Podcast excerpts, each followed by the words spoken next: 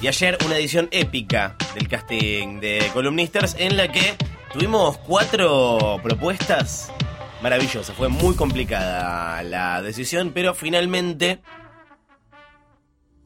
es el famoso todos, todos son ganadores. Sí, pero, no. Más técnicamente Barney es el ganador. sí, sí, pero sí, pero no. Tenía que quedar uno solo. Sí. Y había una, una opción que era de candente actualidad. Sí, sí. Y a la vez un tema que teníamos ganas de, de charlar con alguien que supiera mucho. Esta persona que proponía la columna sabe mucho Sí. del tema. Eh, así que estaba todo dado para que fuera el ganador. Exactamente, estamos hablando de Juan Cruz. Buenas noches, Juan Cruz, ¿cómo estás? Hola chicos, ¿cómo andan? ¿Todo bien? Bien, querido, gracias por hablar con nosotros. ¿Dónde estás en este momento? En Núñez, de vuelta. En Núñez. Ahí está, Acá exactamente. Bien, estamos relativamente cerca. Juan Cruz, ¿cómo viviste todo este miércoles, estas 24 horas que pasaron desde el momento en el que fuiste confirmado, ungido como el columnista de hoy?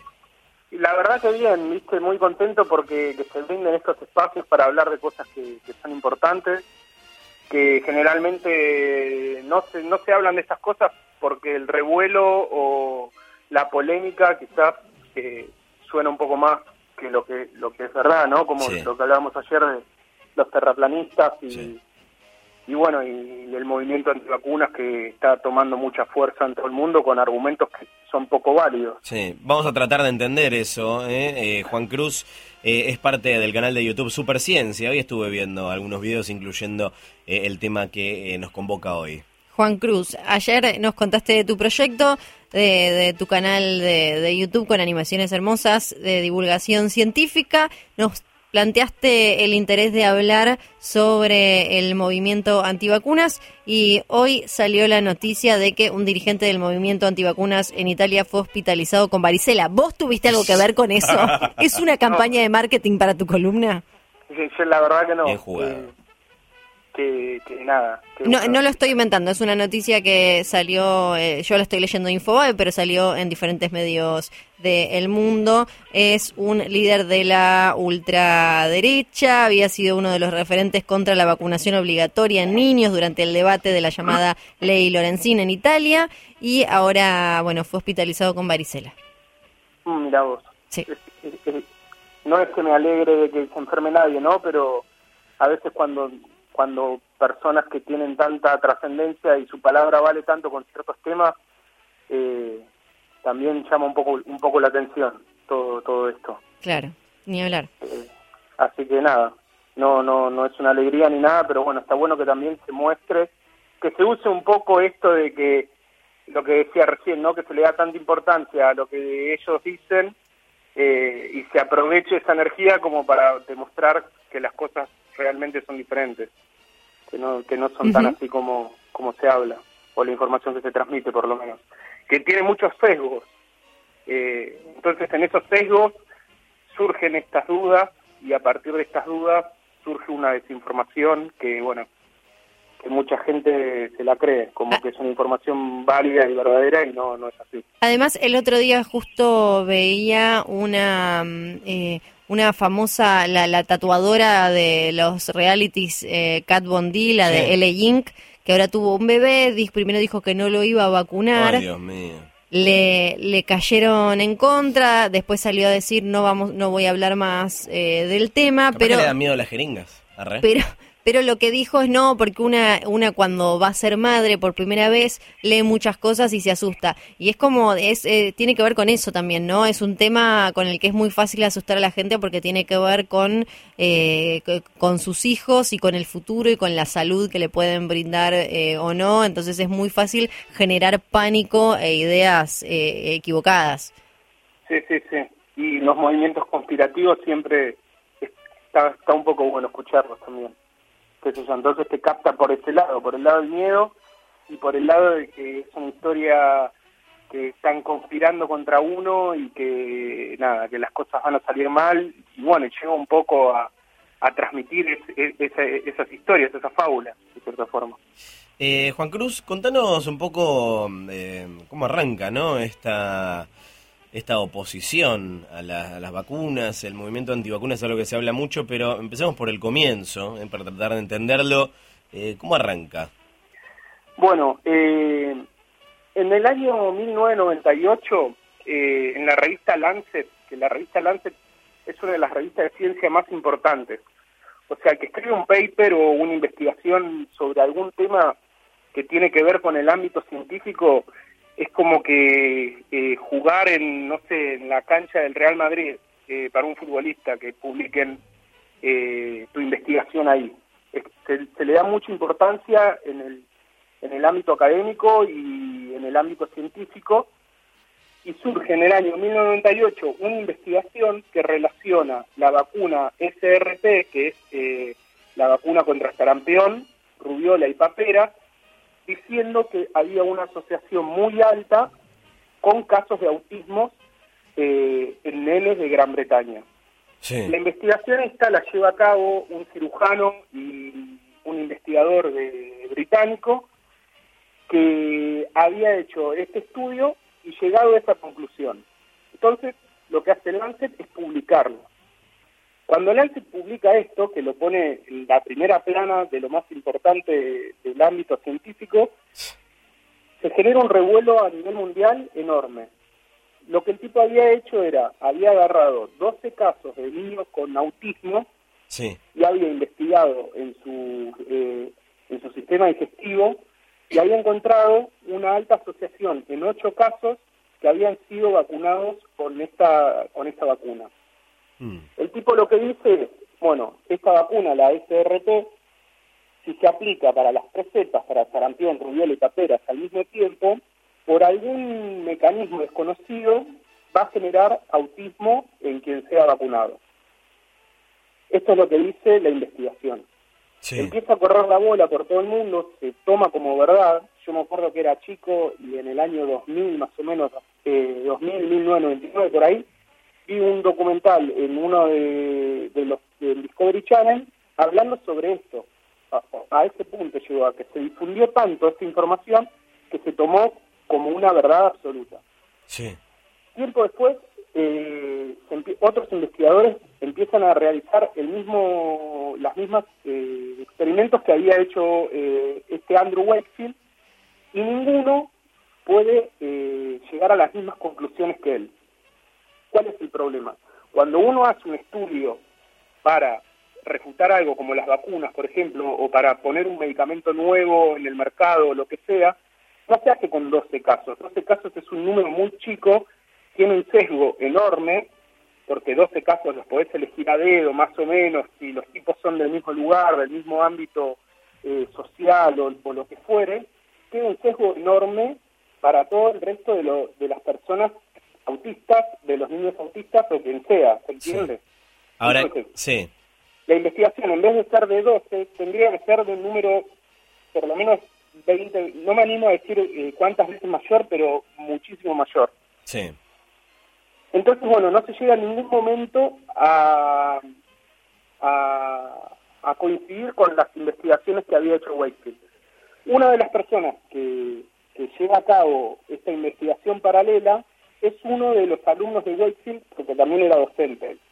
Cuando el alumno va y le muestra la documentación que tenía, lo desestima totalmente, lo trata de loco, le dice que estaba mal, que todo, todo lo que había hecho estaba mal, y lo, y lo, patea por un costado, básicamente. Mm.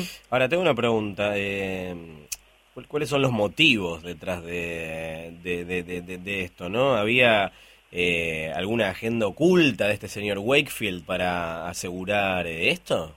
Bueno, lo curioso ocurre que en el 2004 eh, un reportero también británico eh, que se llamaba Brian Deere empieza a notar que había un conflicto de intereses detrás de las investigaciones de Wakefield. por cuestiones éticas y demás, cuando uno hace una investigación tiene que ser por el simple hecho de, generar conocimiento, de aportar algo al conocimiento científico y demás. Si vos tenés un interés detrás de esto, no es ético y en cierta forma desacredita también las conclusiones que uno llega, ¿no? Sí. Entonces, este Brian Deere lo que descubre es que Wakefield eh, había recibido dinero de eh, un montón de aseguradoras que iban a hacer juicio a, las vacunas y demás eh, por daños que estas habían provocado principalmente con, con nenes autistas. Claro, había un negocio, o sea, había un negocio de la demanda detrás que necesitaba a alguien que la justificara. Claro, así es. Por otro lado, eh, se descubre que Wakefield estaba atrás de un patentamiento contra una vacuna que, como, como dije al principio, era el problema, según él, era que la SRP se daban contra el sarampión, la rubiola y la papera al mismo tiempo. Entonces él dice que no, que si se daban por separado, por ejemplo, le dábamos hoy contra sarampión y rubiola o contra sarampión, y dentro de dos meses o tres meses le dábamos contra rubiola y papera, no iba a haber ningún problema y no se iba a generar el autismo. Mm. Esto es lo que él decía. Pero se vio que él estaba detrás de este patentamiento en una vacuna que iba a hacer eh, esto que, que, él esta resolución a ese problema, ¿se entiende? Sí, sí, sí. Ahora, este es el, el, origen, ¿no? De este movimiento. ¿Cómo empieza a expandirse? Porque imagino que esta no es la única base. No, bueno, después se empiezan a ir detrás de un montón de cosas que, bueno, las vacunas puede ser que tengan efectos adversos, como cualquier droga que, que, uno ingiere, desde una aspirina hasta lo que uno considere más inocuo, nunca es inocuo, siempre va a tener una acción, que esa acción puede producir un efecto adverso que puede ser malo para la persona. Hay mucha gente que es alérgica a las vacunas, que sabe que es alérgica, entonces se trata de diferir o de dar otro tipo de vacunas o directamente no darlas si no son necesarias.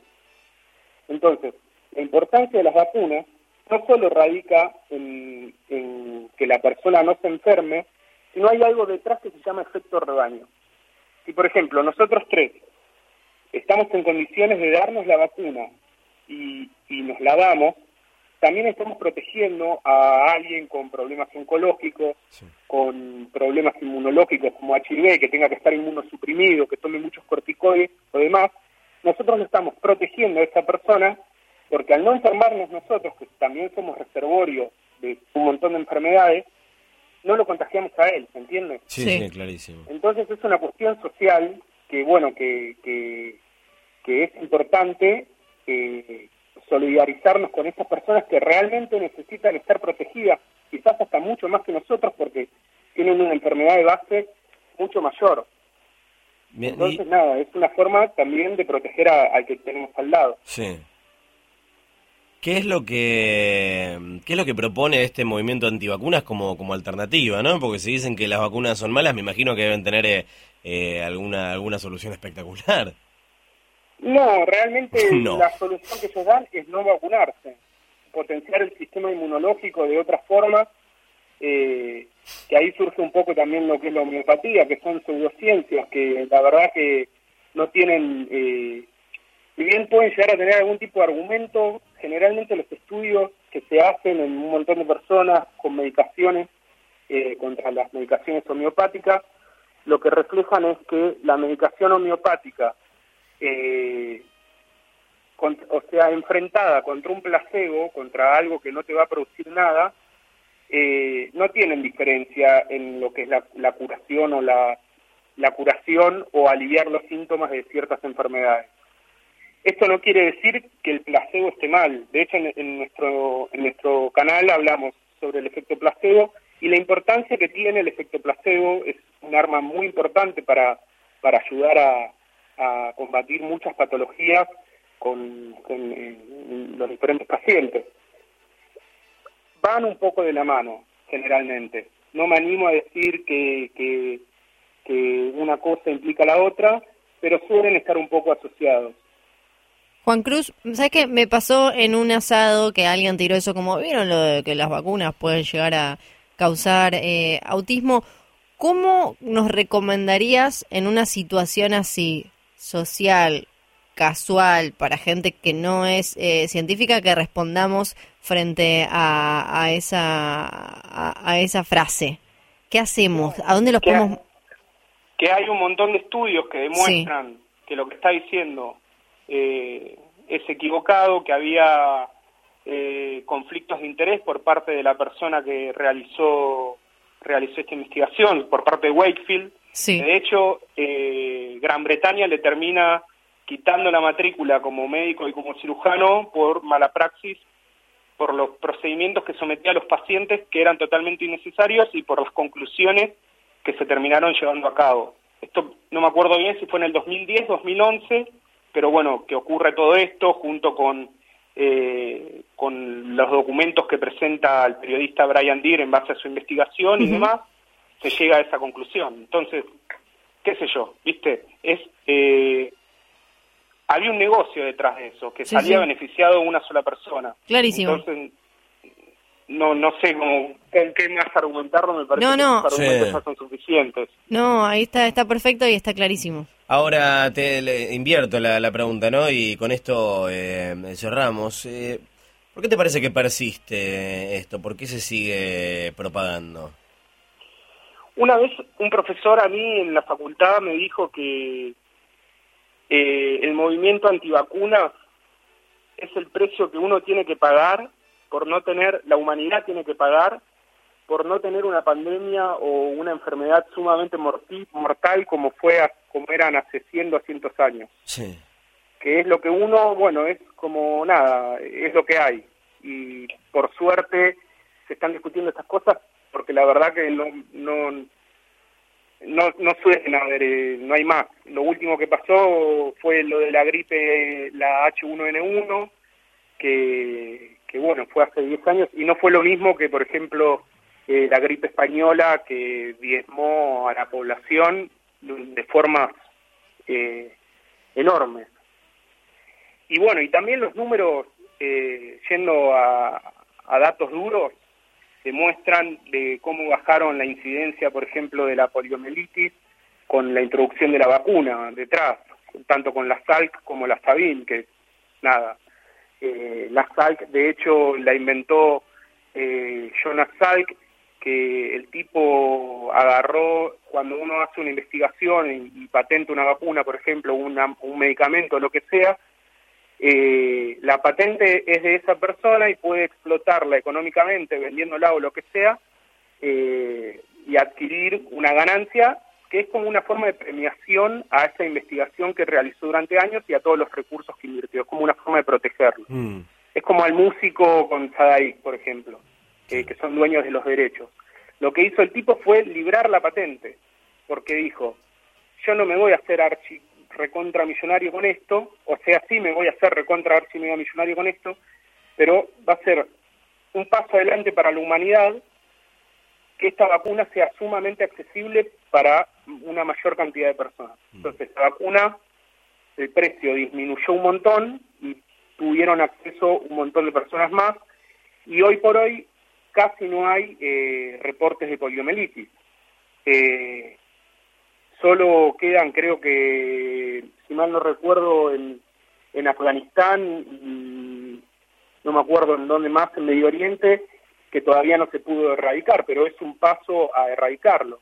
Y gran parte tiene que ver tanto la denuncia obligatoria por parte de un médico ante las parálisis flácidas, que son las que causa la poliomielitis, como la vacunación en los nenes. Sí. Eh, están los números de eso, no, no, no hay mucho que discutir. En cuanto se introdujo la vacuna, los casos prácticamente desaparecieron. Eh, Juan Cruz, eh, gracias por aclararnos un poco de dónde sale esto, ¿no? Son esos movimientos que nos cuesta entender cómo y, y, por qué, qué hay atrás de estas movidas. y bueno, contanos cómo podemos seguirte, cómo nos podemos encontrar con estos videos que, que hacen en, eh, en Superciencia? Bueno, eh, tenemos el canal de YouTube que se llama Superciencia y también tenemos un espacio eh, eh, los domingos en la TV pública, en el programa La Liga de las Ciencias, que también nos da un espacio para, para expresarnos de la forma que, que, nos la están dando ustedes y hablar de temas que generalmente no se hablan o mm. se habla la otra cara de la moneda de esos temas, ¿no? Excelente, esta. Buscamos Entonces, Si quieren pasar por el canal y suscribirse y ver los videos, bienvenido sea. Hermoso. Gracias, Juan Cruz. Bienvenido al panteón de columnistas de Sensación al Éxito.